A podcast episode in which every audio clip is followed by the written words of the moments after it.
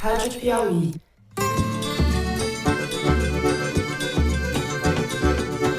Olá, sejam muito bem-vindos ao Foro de Teresina, o podcast de política da revista Piauí. O cartão corporativo do presidente da República jamais foi utilizado para pagamento de qualquer custo. Resposta da dona Michele para mim há meia hora atrás. O meu marido sempre foi muito pão duro. Eu, Fernando de Barros e Silva, na minha casa em São Paulo. Tenho o prazer de conversar com o meu amigo José Roberto de Toledo, aqui pertinho. Opa, Toledo.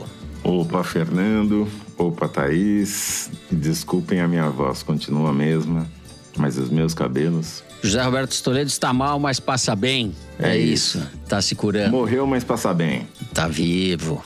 O poder que os tribunais têm de me derrubar é o mesmo poder que tinha o rei da Babilônia quando colocou Daniel na cova dos leões. É o mesmo poder que Pilatos tinha ao mandar Jesus para a morte. Thaís Bilenque também em São Paulo. Salve, salve, Thaís. Salve, salve, Fernando Toledo. Eu, de minha parte, não morri, mas não passo bem. Ah, queria essa pra mim, queria ter falado essa. Eu não vou falar nada mais inteligente do que isso hoje.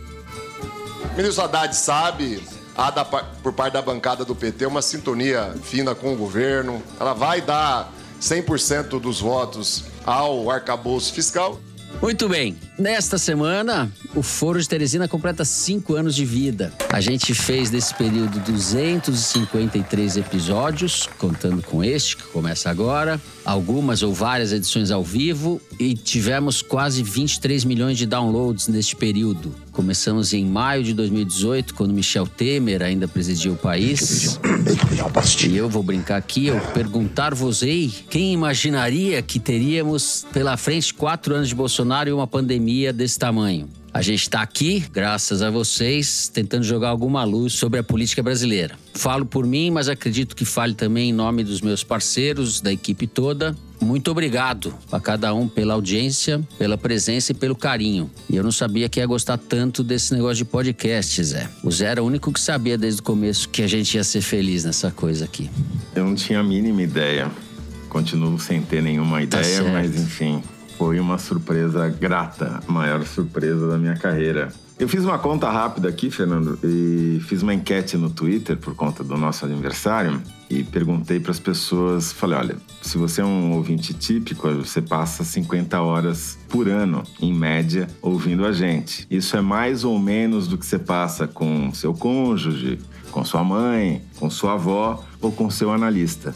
E o mais votado foi o analista que eu chego à conclusão de que a gente tem um potencial de fazer as pessoas economizarem dinheiro, porque passam mais tempo conosco do que com o analista, né? Então, talvez. Terapia. a Mas sociedade a terapia é nossa, na verdade. Eu acho. O que os ouvintes não sabem é que a terapia é a gente que faz. Eles são os analistas, né, Thaís? Exatamente.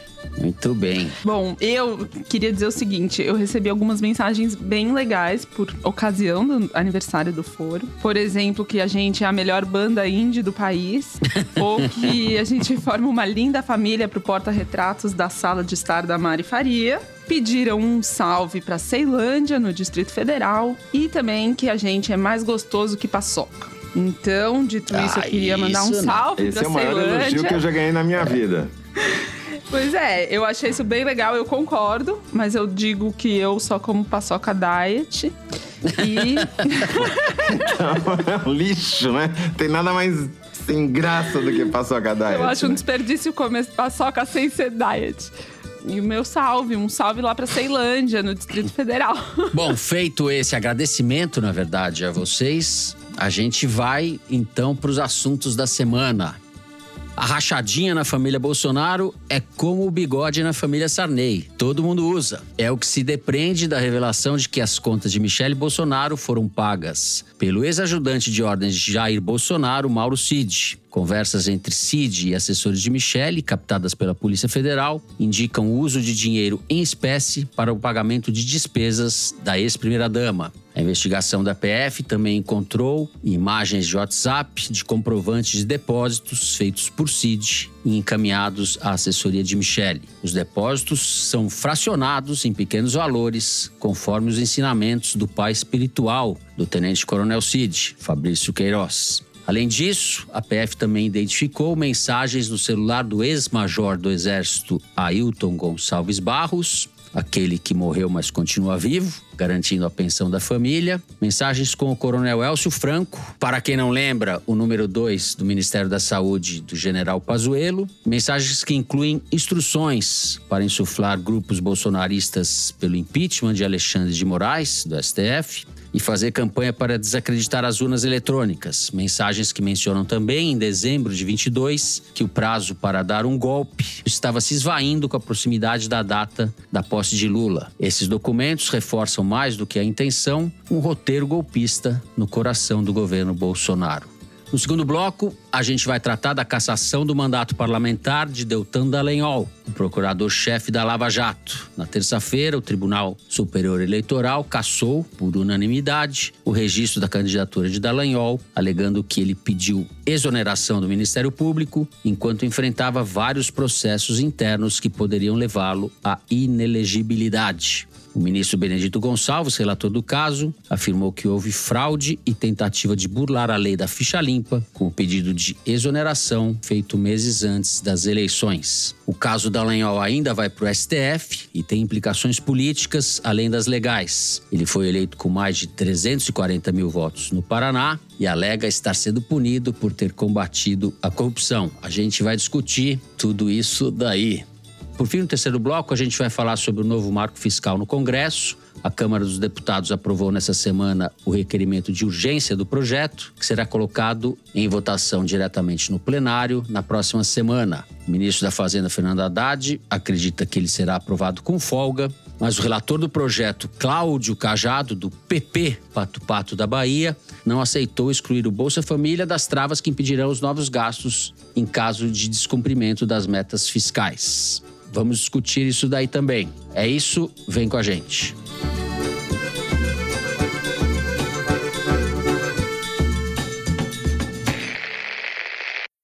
Muito bem, José Roberto de Toledo. Essa semana foi a semana de Michele Bolsonaro, no capítulo das investigações da Polícia Federal sobre as estripulias da família. Vamos começar pela Michelle, depois a gente fala do golpe? Sim. Esse governo Bolsonaro que não termina mais é uma coisa incrível, né, Fernando? A gente não consegue falar de governo Lula, né? A gente continua cobrindo o Bolsonaro e não é porque a gente queira, é porque eles não deixam que seja diferente, né? A pergunta é se isso é ruim ou bom pro Lula, né? Não, é ótimo pro Lula, porque o noticiário sobre o Bolsonaro é uma desgraça atrás da outra. Tá salvando o Lula, na verdade. Agora, essa série de reportagens mostrou um esquema que a Polícia Federal vem investigando já há bastante tempo para pagar as contas de Michele Bolsonaro e que nem a Polícia Federal conseguiu entender por inteiro ainda como funciona tão complexo é o sistema. Porque tem de tudo. Ela usa o cartão de crédito de uma amiga, tem depósito de empresa fornecedora do governo, tem saque em dinheiro vivo, tem pagamento de boleto do irmão. Se qualquer um de nós, seres humanos normais, tivesse um esquema financeiro assim, a gente precisaria ter uns três ajudantes de ordem para pagar as nossas contas.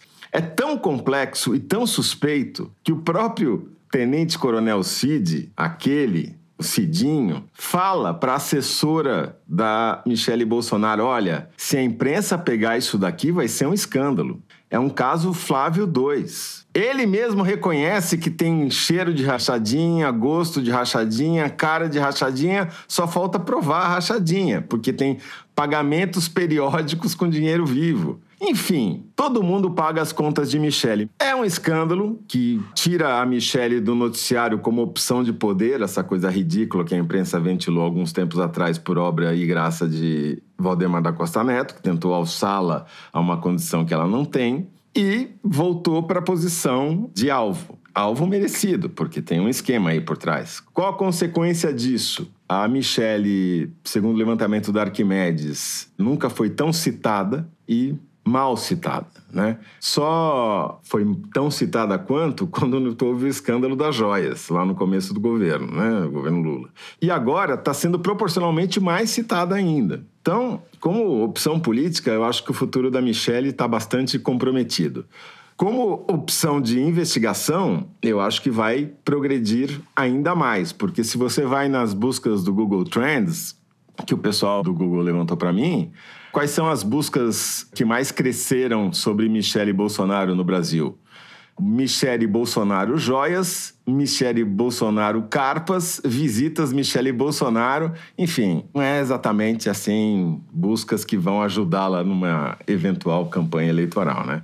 E eu acho que pode ter consequências muito mais sérias. Isso daí fica parecendo que é coisa pouca, que não é muito dinheiro, mas na verdade revela um jeito de tratar o dinheiro público, porque há uma suspeita por trás de tudo isso que você está tirando o dinheiro da presidência para pagar o plano de saúde do irmão da Michelle, entendeu? É isso que está sendo investigado. É grave. Tem prevaricação, tem crime potencial aí no meio. E revela um jeito de operar da família Bolsonaro, desde sempre, né? Desde que os caras chegaram na vida pública e ocuparam algum cargo público, começaram a receber o seu, o meu e o nosso todo mês no bolso deles, né? Enfim, essa história não termina aqui. Acho que a Thaís vai se aprofundar na parte mais grave, que é a parte do golpe que esses caras estavam tramando. Mas tudo isso vem do Cidinho. O Cidinho depõe hoje nessa quinta-feira, enquanto nós estamos gravando, ele ainda não depois, mas vai depor. O primeiro sinal que ele deu de que poderia fazer a delação foi a troca do advogado, mas como a gente já disse aqui, isso é uma dança, ele não vai sair, vou delatar, não. Ele deu um sinal, falou, ó, fica esperto. Talvez ele se entregue na parte das vacinas que ali não tem salvação. Mas essa parte dos pagamentos envolvendo a família Bolsonaro, que podem complicar ainda mais quem já está muito complicado, isso ninguém sabe o que ele vai fazer por enquanto. Eu não acho que ele vá, nesse depoimento, entregar ninguém. Mas ele é o cara que sabe onde os corpos estão enterrados. Já disse isso e vou repetir. Vai ser um pesadelo para a família Bolsonaro durante muito tempo, enquanto ele estiver preso. Perfeito. Eu, de tudo isso que você falou, talvez pondere que a Michelle, como opção de poder, não está descartada. Eu acho que ela tem características que capturam aí o zeitgeist, para falar, né? o espírito do tempo, o espírito da época. Se ela não tiver presa, tudo bem. Sim, tem isso, mas. Eu já achei mais. É, Talvez. Thais Bilenque, vamos da Michelle para o resto, ou a parte do conteúdo dessas mensagens que exprime o roteiro aí que os bolsonaristas, os cálculos que eles estavam fazendo para golpear a democracia. Se essa investigação fosse um ligue pontos, essas mensagens que estão vindo a público nas últimas duas semanas, elas ligaram vários pontos para dar uma forma para esse desenho. Tudo que a gente sabia e passou o ano passado inteiro falando, agora tem materialidade as mensagens que esse major, ex-major, que morto perante o exército, embora muito vivo, Ailton Gonçalves Barros, ele trocou mensagens explicitamente golpistas com o tenente-coronel Cid, com o Elcio Franco, como você mencionou, e do que a polícia já conseguiu aprender, ele mandou mensagens para o Bolsonaro, o Bolsonaro não respondeu, depois ele apagou a mensagem e disse que o Cid já estava dando encaminhamento nas orientações que ele pedia. No caso, ele pedia orientação sobre a intenção de um grupo, os mesmos que tinham feito os atos lá do 7 de setembro de 2021, esse mesmo grupo queria ir para Brasília fazer uma manifestação antidemocrática no 31 de março, que é a data do golpe de 64, que deu origem à ditadura militar. E o objetivo dele, que ele dizia explicitamente nas mensagens, era intimidar os ministros do Supremo para eles saírem, abrirem mão da cadeira que ocupavam. A Polícia Federal ouviu o Bolsonaro nessa semana no inquérito que investiga a fraude no cartão de vacina, mas perguntou sobre isso e perguntou sobre outras linhas de investigação. E o Bolsonaro disse que qualquer coisa, mas reconheceu que sim falava com o Ailton. Pode dizer que não viu essa mensagem, que não deu nenhuma orientação, mas reconheceu que tinha contato com ele. Ele teria dificuldade de dizer que não tinha contato, né? O sujeito foi votar com ele, inclusive, no, no dia da eleição, né? Estava ao lado dele no, no, dia da eleição. E, Tem um áudio, tem uma né? mensagem de chamando- apoio do Bolsonaro. É. Hã? Tem uma mensagem de apoio do Bolsonaro para o Ailton durante a campanha. Que era, foi candidato a deputado estadual e não foi eleito. É isso? Exato. E agora a Polícia Federal tem né, a confirmação do Bolsonaro oficialmente em depoimento na Polícia Federal, dizendo sim, tenho contato, conheço, sei quem é. Depois da derrota, eles fizeram essas tentativas antes da eleição. Depois que o Bolsonaro perde a eleição, eles mantiveram os planos de manter o Bolsonaro no poder às custas de um golpe de Estado. Em 15 de dezembro, um militar aciona o Ailton. Esse militar não foi identificado ainda, pelo menos a Polícia Federal não revelou a identidade dele. E diz que o prazo está acabando, tinha que ser agora ou nunca, e diz: até o Braga Neto veio aqui conversar com eles, que nem eu falei, tirou foto. Braga Neto, que foi candidato a vice do Bolsonaro, tinha sido ministro da defesa dele, tinha sido ministro da Casa Civil também. Em novembro, o próprio Braga Neto foi conversar com o Bolsonaro depois da derrota, só para lembrar esse episódio que foi enigmático na época. Foi conversar com o Bolsonaro na época que o Bolsonaro estava enclausurado no Palácio da Alvorada, saiu de lá e foi até o cercadinho e disse para os manifestantes golpistas: vocês não percam a fé, é só o que eu posso dizer a vocês. E deixou no ar o que, que ele estava querendo dizer. Esse mesmo Braga Neto é citado nessas mensagens agora que estão vindo a público com um teor golpista. A PF concluiu com essas mensagens, que são as primeiras que eles estão investigando, que foi uma tentativa tentativa de golpe para as Forças Armadas tomarem o poder lideradas por Bolsonaro. E o Ailton, nessas mensagens, também deixa claro que esse grupo queria convencer o chefe da Brigada de Operações Especiais de Goiânia a prender o Alexandre de Moraes e praticar a abolição violenta do Estado Democrático de Direito. Prender um ministro que está impondo algum limite a essas intenções golpistas e dar um golpe de Estado do século passado. Era isso que eles tentaram fazer. Essa brigada é uma brigada de forças especiais, é uma brigada de elite do Exército, que fica perto de Brasília, e que são os 1.500 homens que o Ailton queria treinar e armar para prender. É o mesmo destacamento que o tenente-coronel Cid, o Cidinho, viria comandar se ele não tivesse preso. Agora, para quem não tinha entendido, ficou claro por que, que o Bolsonaro e os bolsonaristas queriam tanto que o Cid ocupasse esse cargo, né? E o Elcio Franco, que é o número dois do Pazuello no Ministério da Saúde, como você disse, e depois foi trabalhar na Copa do Palácio do Planalto como assessor da Casa Civil de um outro general, o general Ramos, aparece com mensagens que foram encaminhadas por um outro militar ao Ailton, falando da necessidade de convencer o então comandante da Brigada de Goiânia a fazer esse recrutamento de 1.500 homens. E o Elcio Franco, a menção a ele, esse áudio que ele mandou, é importante porque é mais uma associação nesse ligue pontos da trama do golpe ao Palácio do Planalto, aos generais que eram ministros do Bolsonaro. Então aproxima ainda mais da cúpula do poder durante o governo Bolsonaro. Então, essas investigações colocam o Bolsonaro no centro de um inquérito, quer dizer, ele é investigado por incitação aos atos antidemocráticos, que é um inquérito que já está aberto e instalado no Supremo Tribunal Federal. E o Alexandre de Moraes, que é o relator, tornou réus alguns dos chamados autores intelectuais dentro desse inquérito. Não estou falando do Bolsonaro, estou falando das pessoas que praticaram ou, como ele diz, planejaram os atos. Porque ele considerou inconstitucionais, abro aspas, as condutas e manifestações que tenham a nítida finalidade de controlar ou mesmo aniquilar a força do pensamento crítico e aquelas condutas que pretendam destruí-lo, o Estado democrático e o pensamento crítico, pregando desrespeito à separação de poderes. Tô lendo esse voto dele para tornar réus alguns dos envolvidos, alguns dos investigados, porque a investigação está chegando no Palácio do Planalto do governo Bolsonaro. Então, se para desconhecidos o Alexandre de Moraes já deu esse voto, podemos ter uma pista do que vem pela frente. Eu queria acrescentar uma coisa, eh, repetindo uma coisa que eu falei semana passada, que assim, eu acho que a gente está num momento importante de cisão das Forças Armadas para se livrar desse resquício golpista bolsonarista aí. Por quê? A Thaís já deu a pista agora. Tem generais envolvidos nessa tentativa de golpe. Né? Generais que ocuparam posições muito importantes na cúpula militar durante o governo Bolsonaro. Né?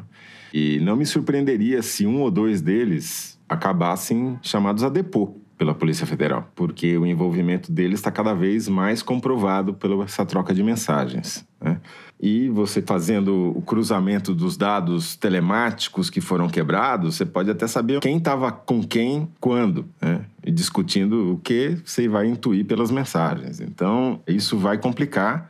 Me parece que a cúpula do Exército se deu conta de que essa posição ambivalente que eles assumiram durante todo o final do ano, entre a eleição e a posse, se iam para um lado ou iam para um outro, acabaram indo para o lado da legalidade, custou muito caro para a imagem do Exército e isso está custando um preço maior agora ainda. Então, eu acho que já estão dando sinais disso, mas vão ter que romper eventualmente com esses golpistas.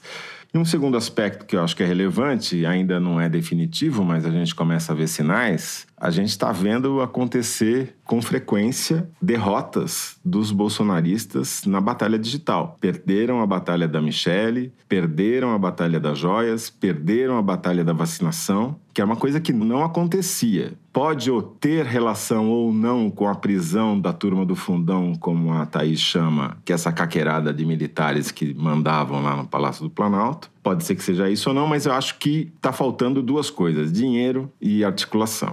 E uhum. isso é um enfraquecimento que pode ser fatal para o bolsonarismo. Perfeito esse comentário. E esse episódio, cada vez mais vai ficando clara a fusão entre a milícia, na verdade, porque esse povo que está em volta do Bolsonaro, esse ex-major Ailton, é um militar, mas é um, uma espécie de quase um miliciano, né? Um bolsonarista raiz, assim. Ele quase se confunde com os bolsonaristas. A fusão desses caras com oficiais de alta patente, como esse Elcio Franco, que era o número, do, número dois do Ministério da Saúde, não é pouca coisa. Foi envolvido lá em confusão da Covaxin e era, pelo jeito, um sujeito atuante nessas operações golpistas. Então, a fusão desse baixo clero militar que se confunde com milícia, com pessoal de alta patente. É bem grave, é um rebaixamento de tudo, assim, é uma bolsonarização das Forças Armadas. É, a gente vem falando isso, mas é que não é trivial, né? Não é trivial mesmo, é uma esculhambação.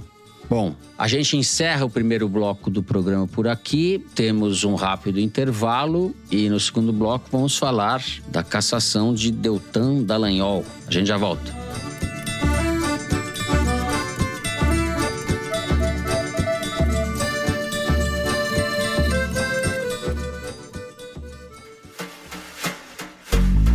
Na revista Piauí de maio, você vai saber quem é Altino Masson, um catarinense de 76 anos que está à procura de um sócio para explorar uma fazenda do tamanho da cidade de São Paulo.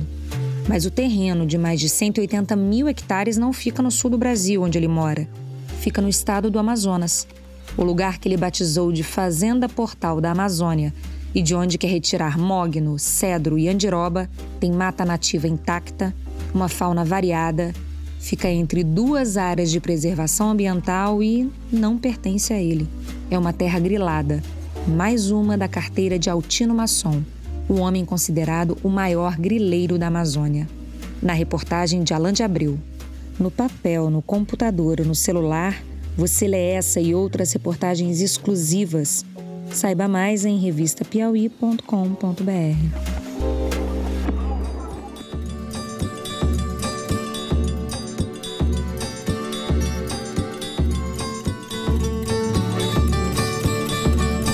bem. Thaís Bilenque, vamos começar com você. Talvez a gente deva começar pelas tecnicalidades do caso, porque o Deltan Dallagnol sustenta que não tinha, quando pediu a exoneração do Ministério Público, nenhum PAD, que é o processo administrativo disciplinar em curso. Ele tinha investigações que poderiam resultar nesses processos e que, portanto, haveria um abuso ou uma inadequação nessa decisão do, do Tribunal Superior Eleitoral. Esse vai ser o argumento, ou um dos argumentos que ele vai levar ao Supremo, certo? Possivelmente. A decisão gerou reações apaixonadas, digamos assim, de todos os lados, com gente muito respeitada, dizendo que tinha sido uma arbitrariedade. De Miguel Reale Júnior a Rafael Maffei, que eu li falando que o entendimento do TSE era contestável, e gente do outro lado dizendo que era perfeitamente técnico, justamente porque o que a lei da ficha limpa diz é que se você é um membro do judiciário ou um membro do Ministério Público, tem processos administrativos em curso, pede demissão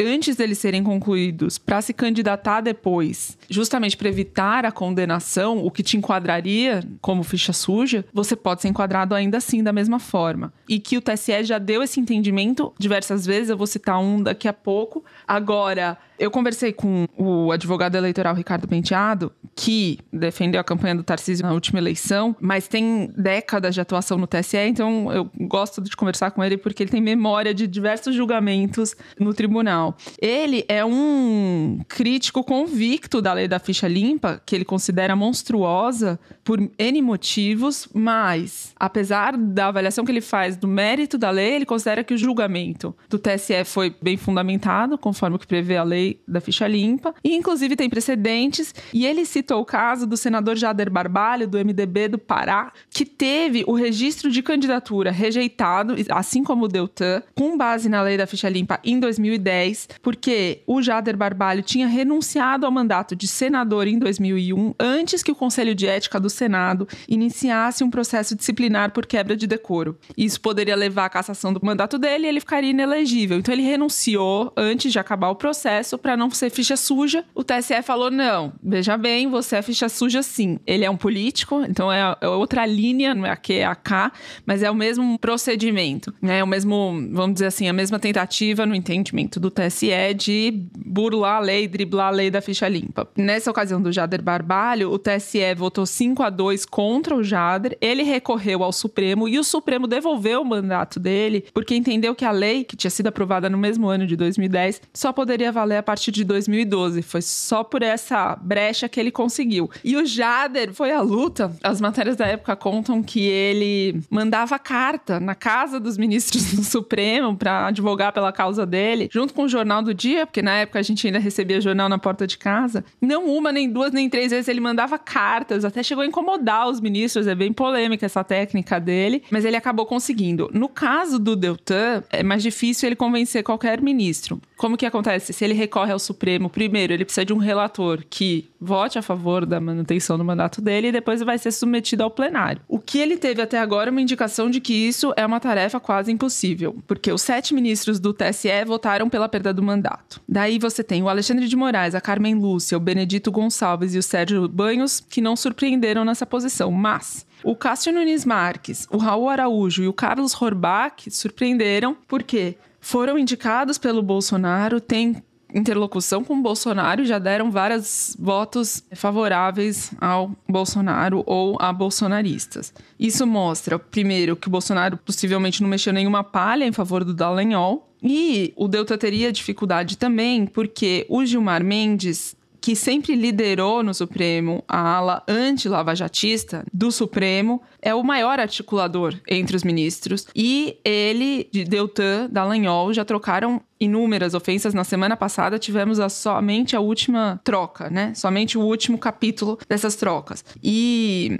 o Deltan teria, né, a única chance, digamos, de ter qualquer simpatia no Supremo e ainda assim de um ministro só, que é o único que sobra, porque ele se tornou, para além de um lavajatista, um bolsonarista. Declarou voto no Bolsonaro no segundo turno de 2022, relativizou ele, ex-procurador da República, relativizou a gravidade do escândalo das joias nas Arábias e na Câmara virou um soldadinho do bolsonarismo, fez campanha com fake news contra o PL das fake news, votou contra a equiparação salarial de homem e mulher.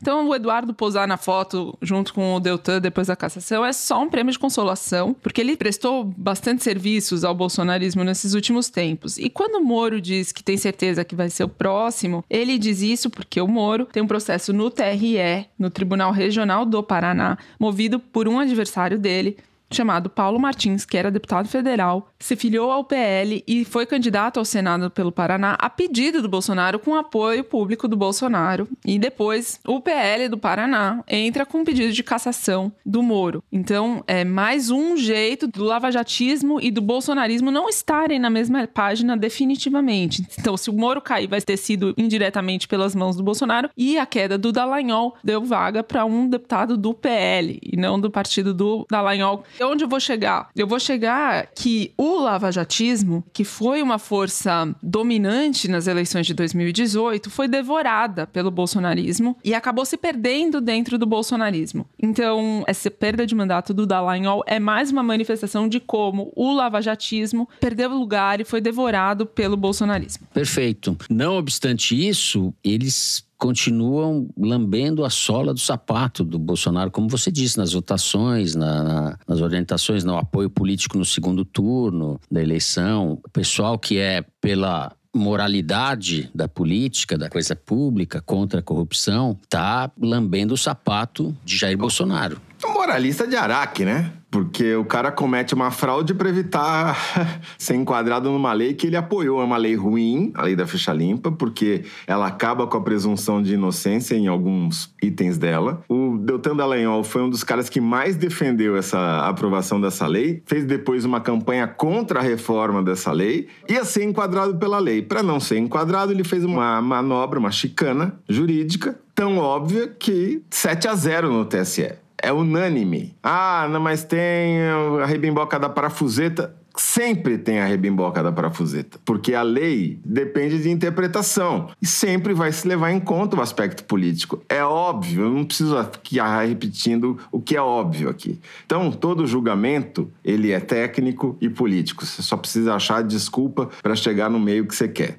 Mas enfim, para mim, essa cassação, ela é ao mesmo tempo uma vingança, óbvia, porque quem propõe a ação é o PT, é justa, porque o, o Dallagnol está sendo pego numa fraude que ele cometeu contra a própria lei que ele fez campanha a favor, acaba com esse moralismo de Araque que ele e seus amigos tentaram fazer valer, crê que existe, e mostra para mim o mais importante de tudo, que esses serviçais da extrema direita que ajudaram a levar a extrema direita ao poder não passam de ser serviçais. Assim que eles acabam de prestar o seu serviço, eles são dispensados. Ele, o Moro e vários outros. São os garçons do poder. Estão na festa para trabalhar, não para se divertir. E ficaram com a bandeja na mão. Justiça poética. Eu não quero deixar passar que achei lamentável a atitude do governo Lula de fazer o PowerPoint lá tirando sarro do negócio. Eu acho que isso não é função do governo, né? Esculhamba também a institucionalidade, tudo não é. O governo não tem que fazer PowerPoint fazendo menção à grande obra do Deltan Dallagnol, o que resume as intenções dele, o método de proceder dele, é aquele PowerPoint absurdo, né? Colocando o Lula no centro de tudo. Por que, que o governo vai fazer um negócio? É governo, não é. Se o filho do Lula pusesse na internet o negócio o PowerPoint tirando sarro, tudo bem. É um detalhe simbólico que me incomoda porque joga a disputa política, a energia política para um lugar que é o lugar do bolsonarismo, né? Um lugar onde o bolsonarismo gosta de brigar, na sarjeta. Eu entendo seu ponto, acho que você tem até razão, mas... Mas você deu umas risadas com o PowerPoint. Não é, não é o lead, né? Eu, eu li, é, não é o lead. Não tenho como É. negar que eu não tenha rido, entendeu? Sim, todos rimos, tal. Eu acho que é por essas e outras que o governo continua sendo o terceiro bloco do programa e não o primeiro. Ele realmente tem uma dificuldade de identidade, assim, de pautar, Na verdade, de ele está avançar. sendo salvo pelo Dallagnol, salvo pelo Bolsonaro, né? Porque eles conseguem produzir um noticiário mais atraente do que o governo consegue fazer de boa notícia, né? É, o governo está perdendo muita oportunidade de mudar um pouco o ambiente político do país. O governo não está fazendo nada disso. E é bastante impressionante, porque são pessoas que já estiveram lá no Palácio do Planalto antes. Então é um pouco impressionante. Agora, tem um aspecto político aí do o anti-lavajatismo, ou dizendo de outra forma, esse sujeito Dallagnol, sobre quem a gente tem, né? Acho que a gente pensa mais ou menos parecido o que ele representa, o que, o que ele é. Ele teve quase 350 mil votos no Paraná, foi o deputado mais votado. Ou seja, ele representa um segmento social numeroso na sociedade brasileira. Né? E esse negócio vai ter desdobramentos ainda. Nem sei onde eu vou terminar com esse comentário aqui, mas vamos. Não, ele teve votos que ele não poderia ter tido porque não poderia ter sido candidato. Tá certo, tá E certo. não poderia ter sido pela uma campanha que ele mesmo fez para aprovação de uma lei que foi aprovada, enfim, por um entendimento que veio dar na popularidade da Lava Jato na meados da década passada. Não, porque o, que me incomoda nesse caso são esses caras que usam o poder público, um cargo público, para fazer uma campanha de lançamento político eleitoral. É a vida do Bolsonaro, é a vida do Sérgio Moro, é a vida do Deltan Dallagnol. E essas leis foram criadas justamente para coibir o uso da máquina pública em função do interesse privado de se lançar política e eleitoralmente. E é óbvio que ele burlou essa lei, esse espírito da lei. O autor, o dono, o pai da lei, o Marlon, que é um ex-juiz que também se lançou na política, ironia das ironias, falou: não, tá exatamente, a decisão do TSE é incontestável, é perfeita. Esse é o espírito da lei. É o espírito ruim. É isso, eles pagaram, estão sendo comidos pelo próprio prato que fizeram, entendeu? Eles armaram a situação para si mesmos. Realmente, ele foi o deputado federal mais votado e tem uma soberania que, No Paraná, em geral, Do Paraná, desculpa. E tem uma soberania que, em geral, o TSE costuma respeitar, né? Que costuma priorizar, assim, no seu entendimento. É, o Mas meu ele tropeçou meu na ponto é o própria seguinte, perna. Ele deu um passo maior que a perna. Eu não estou dizendo que esse caso específico seja uma arbitrariedade. Acho que há elementos muito consistentes, e como o Toledo disse, foi uma decisão por unanimidade do principal tribunal que cuida de eleição no país. Isso tem legitimidade. Eu fico um pouco preocupado com as arbitrariedades ou o obscurantismo que possa haver no anti-lavajatismo. Não nesse caso, no conjunto. A gente tem esse processo para rever a leniência das empresas tal. Eu acho que tem um elemento aí perigoso na política. Que tudo a pretexto do antilavajatismo, tudo vale. Interesses né? que não são republicanos no antilavajatismo também. Mas vamos lembrar que o Deltan Dallagnol foi o cara que foi no TCU dizer pro Bruno Dantas que agora esse negócio de eu já fiz um acordo com as empresas lá na Lava Jato e você não pode mais julgar esse caso no TCU, no Tribunal de Contas da União. Ou seja, né? Não, eu não tô. Não pelo é amor santo. de Deus. É ótimo você lembrar isso. Eu tinha esquecido disso. Eu não tô fazendo aqui advogado do quem fazer um PowerPoint nisso daí. Eu não estou fazendo o papel de advogado dele, de- desse sujeito, por quem eu tenho uma espécie de horror físico, quase. É um fundamentalista, um coxinha, um demagogo fundamentalista. Demagogo que talvez acredite nas. Enfim, o ele é Collor tudo. foi eleito com o mesmo discurso que o Dallagnol. Igualzinho. Caça de Marajás. É tudo farsa, é tudo tem fraude. um elemento, no caso do, do Dallagnol, tem um elemento religioso que agrava, que dá uma. que, que exprime um pouco a política brasileira atual, né? Essa coisa. Mas é mais pra- oportunismo. É Missão mais de do mesmo. É Deus, só, só muda a forma. Só muda as referências. É, mas o, o que o Fernando aponta, eu concordo, é perigoso e devemos atentar para isso, que a pretexto de condenar o lavajatismo pelo seu moralismo e pelos seus abusos, considerar tudo que seja anti-lavajatismo garantista e legalista. E, portanto, perfeito. não, tem muita gente Não, ninguém que... defendeu. Tem muita... Eu só tô não, colocando, você Não zero. é que muitos interesses pessoais escusos, etc., nesse guarda-chuva do antilavajatismo também. Muito bem. Eu, como apresentador desse PowerPoint, vou encerrar o segundo bloco do programa por aqui. A gente faz um rápido intervalo e vamos falar de governo Lula agora. Vamos falar de marco fiscal no terceiro bloco. A gente já volta.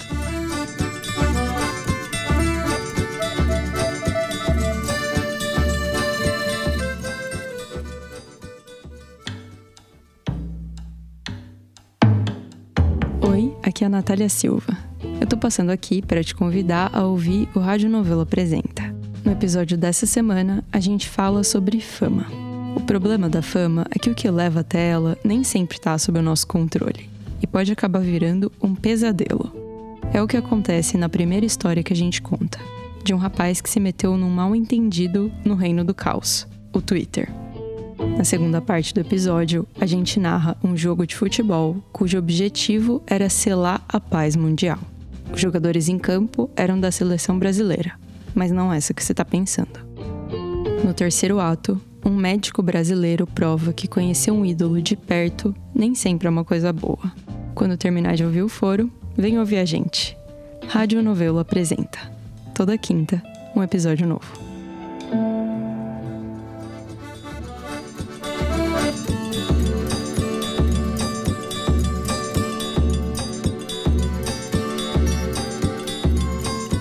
Muito bem, Thaís Bilenque, vamos começar com você. Começamos pela cozinha política da aprovação dessa urgência do projeto do novo marco, ou arcabouço, esse palavrão, como falam alguns, arcabouço fiscal, que vai ser votado agora nessa semana que começa, No mérito, né? No mérito. A votação da urgência deu um placar bastante favorável ao governo, 367 votos a 102 contra. Foi a melhor votação do governo até agora. Em termos de comparação, o PL das fake news, algumas semanas atrás, teve 238 a favor a 192 contra, muito mais apertado. E mesmo em relação à PEC da transição, em dezembro do ano passado, antes do Lula tomar posse, que era uma PEC, portanto requer um quórum de 3 quintos do plenário, mínimo de 308 votos, a PEC da transição teve uma votação de 331 votos a 163. Repetindo, o marco fiscal teve 367 votos favoráveis. Foi mesmo, de fato, uma boa vitória para o governo, um bom placar para o governo e que está servindo de teste, de termômetro para a votação da reforma tributária, que vai ficar para o segundo semestre, mas que requer quórum de 3 quintos, porque é uma PEC. Encerrada a votação no plenário da Câmara da urgência, o Alexandre Padilha, ministro da Secretaria de Relações Institucionais, divulgou um vídeo todo entusiasmado, falando que tinha sido uma super vitória do governo e tal. Sim, é verdade, mas no entorno do Lira, do presidente da Câmara, há quem não pense exatamente como o Padilha. O que eu ouvi de um deputado do grupo do Lira, bem próximo ao Lira, a expectativa era chegar a 380 votos. Então eles ficaram quase 20 com menos do que tinham. Por quê? Em parte por causa do núcleo duro da base do governo, PSOL e Rede votaram contra, e em parte por partidos da base do governo que também votaram contra. 11 deputados do União Brasil votaram contra. O União Brasil tem três ministérios e toda semana, toda votação,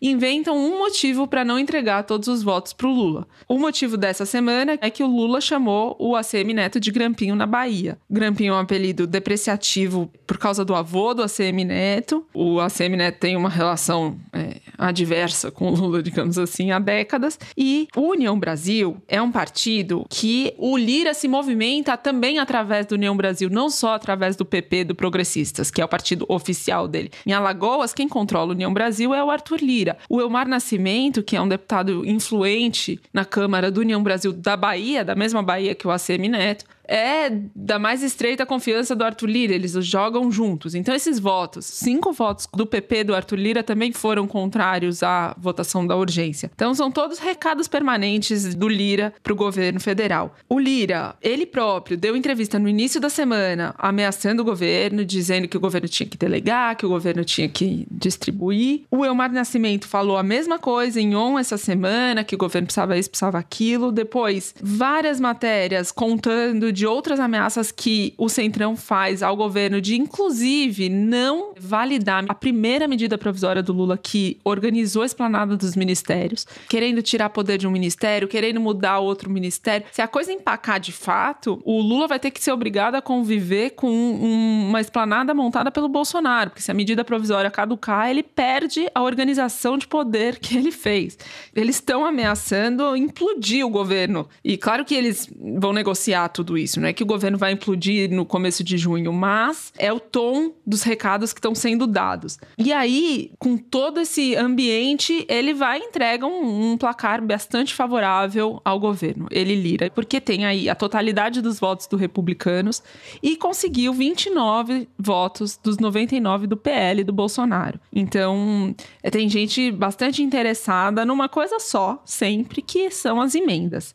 Houve liberação de emenda no dia da votação? Houve, mas o, o, deputado com quem eu conversei do entorno do Lira disse que, bom, isso são emendas individuais, emendas impositivas, alguma hora o governo tem que liberar mesmo, o timing coincide, mas o que eles querem é o que substituiu o orçamento secreto, que é a RP2, que é uma emenda extra, digamos, que tem um poder maior de cacifar eleitoralmente os deputados nas suas bases.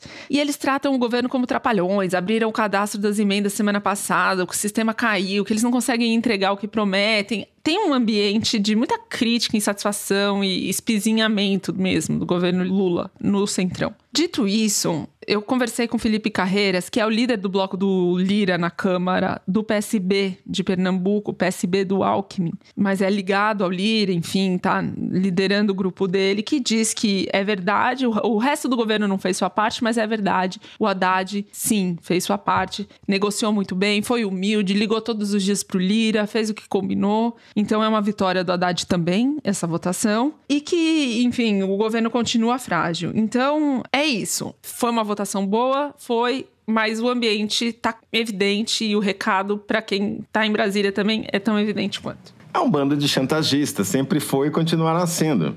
É, isso não muda. José Roberto Toledo, arremate agora. Eu vou divergir um pouquinho da relatora dessa Muito vez. bem. Hum. Não na essência. A essência a gente concorda.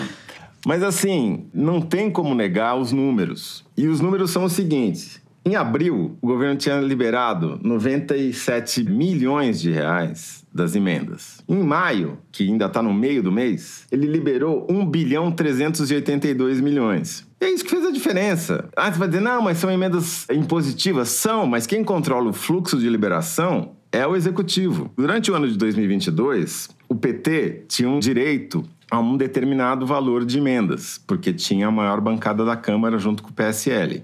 Só que as emendas do PT foram liberadas pelo governo Bolsonaro depois da eleição. Essa é a diferença. Você controla o fluxo, você controla a velocidade.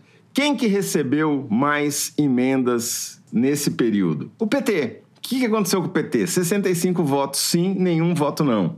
Tudo bem, não é só o número. O número precisa ser visto, interpretado à luz dos fatos e das circunstâncias e do contexto, é claro. Mas é óbvio que a liberação das emendas impactou o resultado da votação. Isso por um aspecto. E vai continuar impactando, porque era um conta-gota. Eu brinquei até a semana passada que eles estavam liberando como bica, aí fizeram uma cascatinha e daí, uma semana antes da votação que mais importava para eles, virou uma catarata. Né? Eles vão administrar esse ritmo com menos ou mais competência, mas certamente isso daqui tem um papel importante. Segundo coisa que os números mostram, você vai olhar lá a votação. Quem votou não? 59 deputados do PL, que é o partido do Bolsonaro, embora 29, como a Thaís disse, tenham votado sim. Há uma coincidência entre liberação de emendas e voto sim, inclusive no PL. E depois, quais foram os dois partidos que mais votaram não, ou seja, contra a urgência na votação do projeto mais importante do governo? 11 deputados do União Brasil e 11 deputados do PSOL. PSOL, partido do Bolos, partido que supostamente está na base do governo é no coração da base governista. 100% dos votos, não. E dois deputados não votaram. Qual outro partido que deu 100% de votos, não? O Novo, que talvez seja o extremo oposto no espectro ideológico. E qual foi o outro partido? A Rede, que só tem um deputado que votou não, portanto 100% também. Então, o Lula teve que enquadrar o PT, porque o PT concorre com o PSOL, concorre com a rede. E a esquerda do PT estava querendo bombardear o arcabouço do Haddad. Precisou ser enquadrada pelo Lula e precisou liberar muita emenda para eles também. Não foi à toa que o partido que mais recebeu emenda foi o PT. Foi um cala-boca com dinheiro e enquadramento. Né? E é assim que faz política. Desculpa, é, é feio, é muito feio, cheira mal, mas é assim que essa coisa funciona. E nesse congresso, a frase esse é o pior congresso da história, ela é ridícula porque ela se repete a cada legislatura, né? Todas são verdadeiras.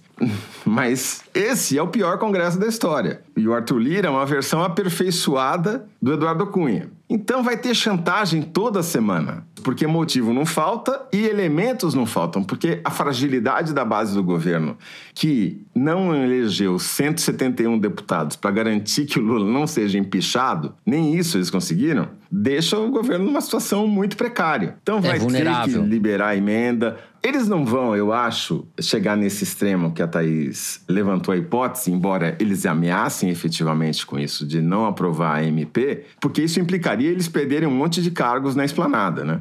Então, não sei se vão chegar a isso, mas certamente usarão essa ameaça para que sejam preenchidas vagas de cargos públicos que ainda não foram preenchidas, justamente nos ministérios que eles acham que são deles. Enfim, é um jogo feio, é um jogo sujo, e é um jogo que custa caro pra caramba pra você, pra mim pra todo mundo. Mas é o jogo. Tenho três comentários a fazer sobre, sobre isso. Primeiro, as emendas que o governo liberou, que o Toledo mencionou, é quase como uma paçoquinha diet, entendeu?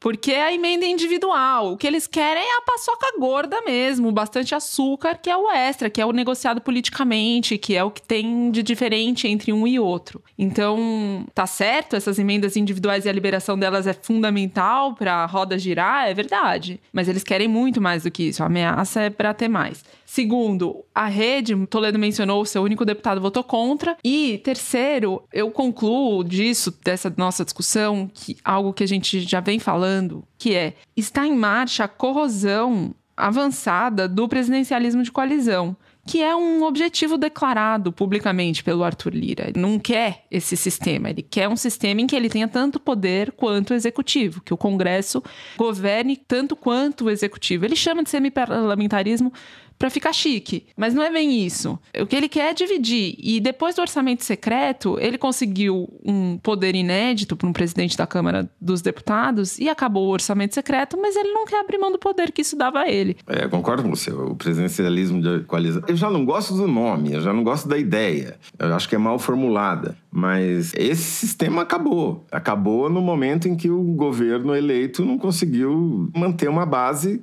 que permita ele resistir minimamente à chantagem do fisiologismo, que é quem manda no Brasil.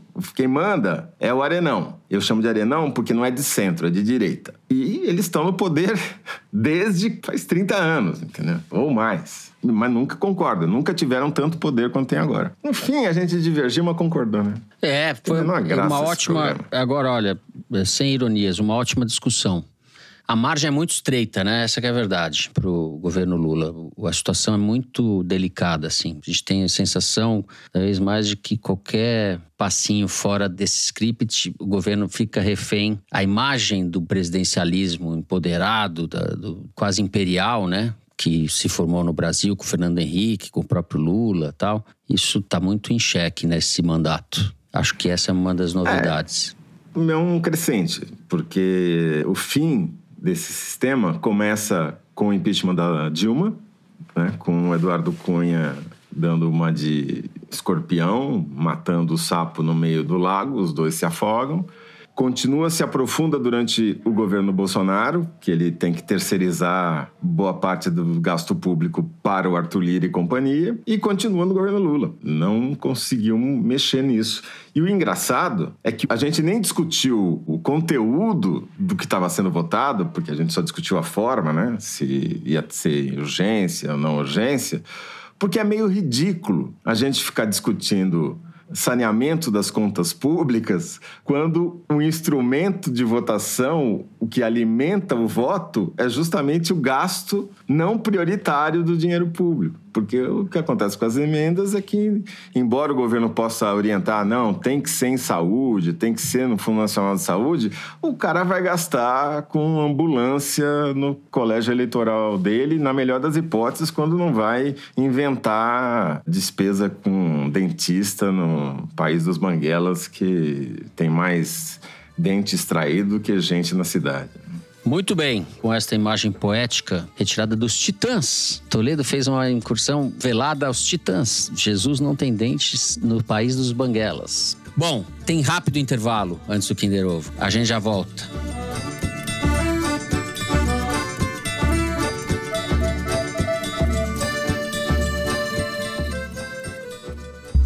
Uma trama sobrenatural estrelando Adele Exarchopoulos, Os Cinco Diabos, está disponível com exclusividade na MUBI. Exibido na quinzena dos diretores em Cannes, o novo filme de Lea Mizius acompanha o passado de uma família repleta de segredos incendiários. O mistério está solto em um enredo de desejo, preconceito e vingança. Assista hoje de graça ao experimentar 30 dias de MUBI grátis. Visite mubi.com/foro. mubi.com/foro. Vamos lá então. Momento Kinder Ovo. Todos apostos. Vamos lá, Mari Faria.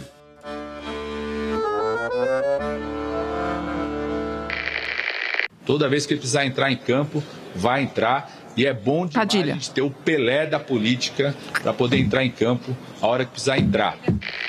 Quer mais um pra vocês tentarem? Um segundo? Ô, gente! Não, ela ganhou. Ela já ganhou! Contando da Thaís em outro, porque é aniversário. Outro, só pra. Thaís ganhou. Padilha, matou Padilha assim em dois segundos. Foi um negócio de louco esse. Quem fala então para registro, para os anais da história do foro, ministro-chefe da Secretaria de Relações Institucionais da Presidência, Alexandre Padilha, em entrevista no Palácio do Planalto. Uma comitiva inteira com documentos falsos. Você consegue é o Mourão. isso? Só faltou entrar pela fronteira do México. É, parece realmente ser coisa de gente que vive à margem da realidade. É, alguém criticando a viagem do Bolsonaro ao Alessandro Vieira. Hum, boa! Você colou? Fala a verdade. Claro que eu colei, é óbvio que eu colei. Ah! Mas ninguém falou que não pode. Eu tô aqui dentro da lei, segundo o TSE.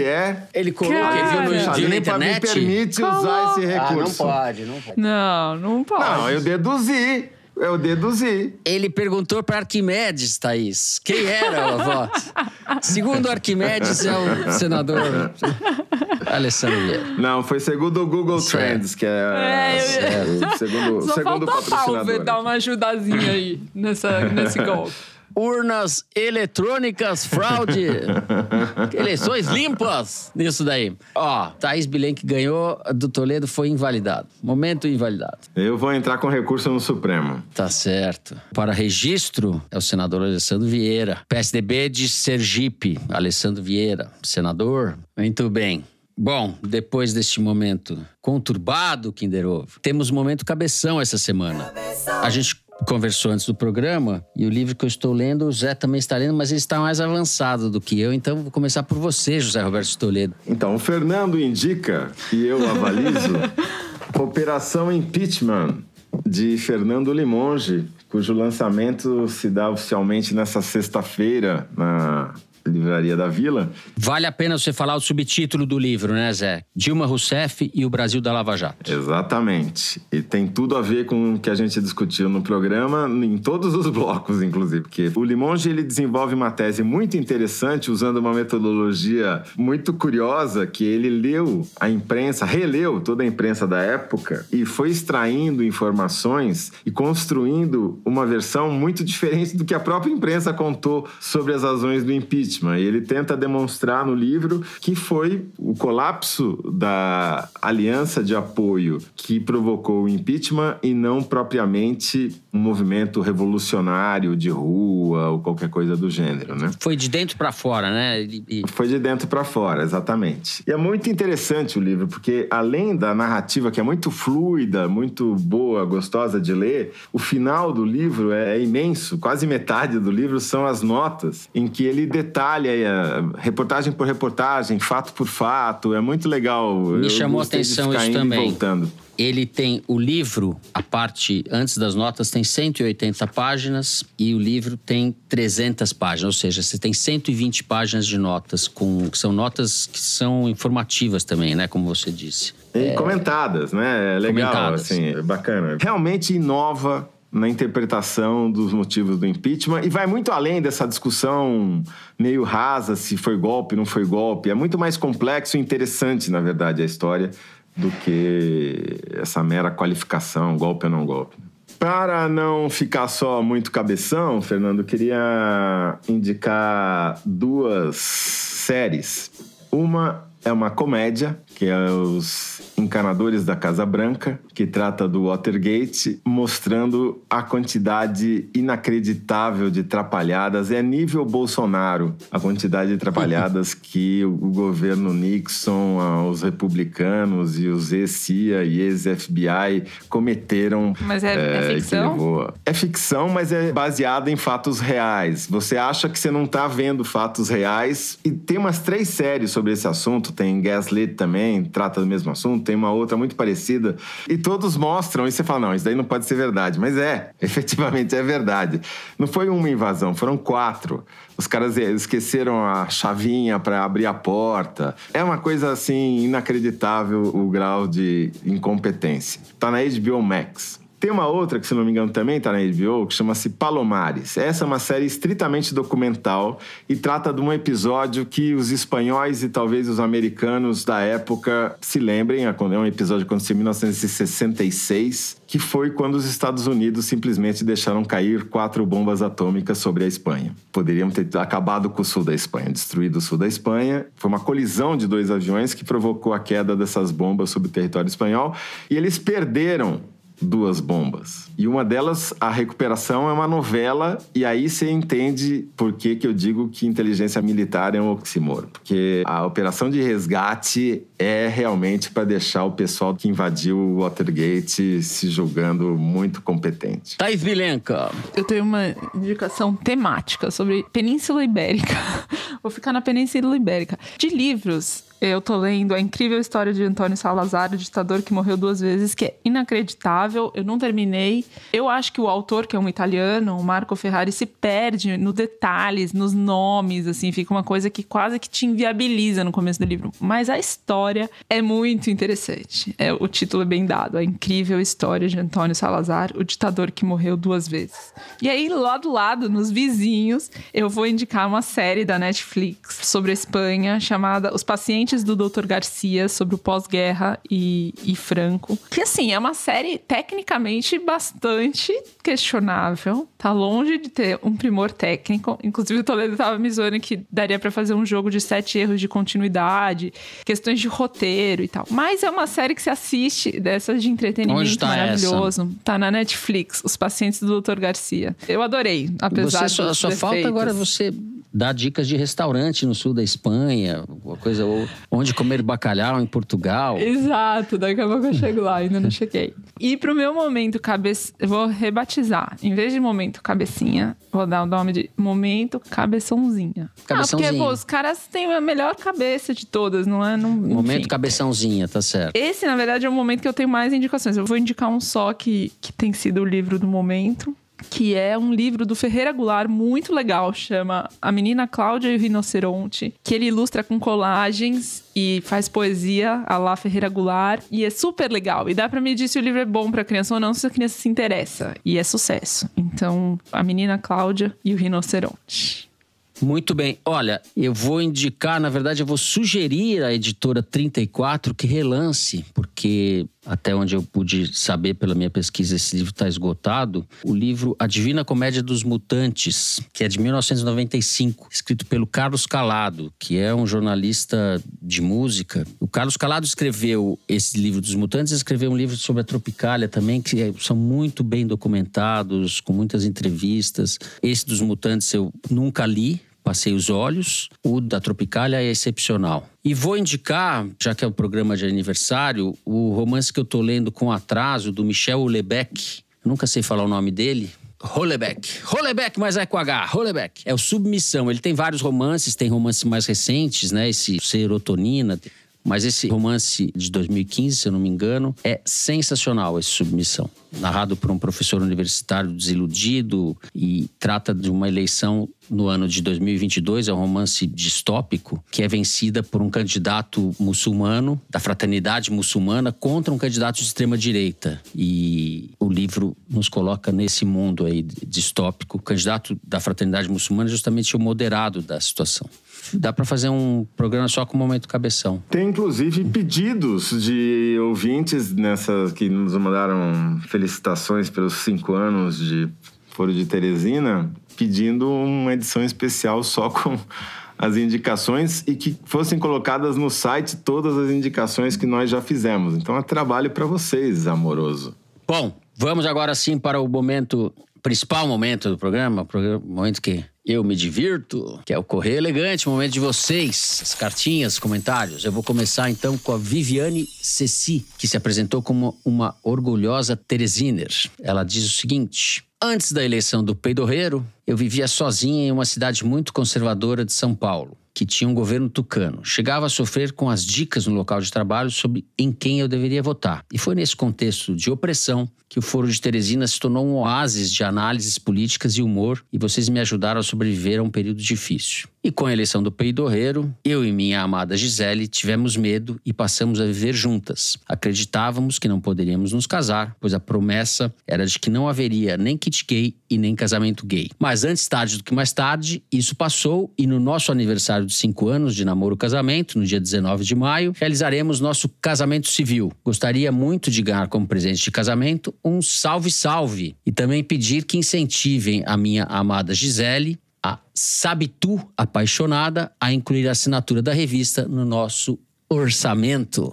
Abraços da Viviane. Não, super vou dar salve, salve pra vocês duas. Viva o amor de vocês. Viva. É isso. Opa! Eu, bom, eu vou ler a Luana Charlotte, que é uma estudante de geologia de 19 anos, e nos escreveu o seguinte: Escrevo enquanto escuto o episódio 252 do Foro num sábado ensolarado, comendo uma pizza gelada e bebendo um chamate para curar a minha monstruosa ressaca. Quando comecei a ouvir o foro de vez em quando, não entendi esse negócio de correr elegante. Pensava, por que pi? As pessoas têm tanto carinho por um podcast de notícia. Notícia é só desgraça, que gente doida. Até que numa quarta-feira me peguei pensando em vocês. Já tinha escutado todos os outros podcasts de notícia, mas algo estava faltando. Eu estava com saudade do fórum. E foi aí que entendi o apego dos Teresiners. Porque tinha vontade de saber as opiniões e os comentários bem-humorados do Fernando, do Toledo e da Thaís, que é a única voz que eu consigo diferenciar. Muito obrigada É, por me muito bom. informarem toda semana.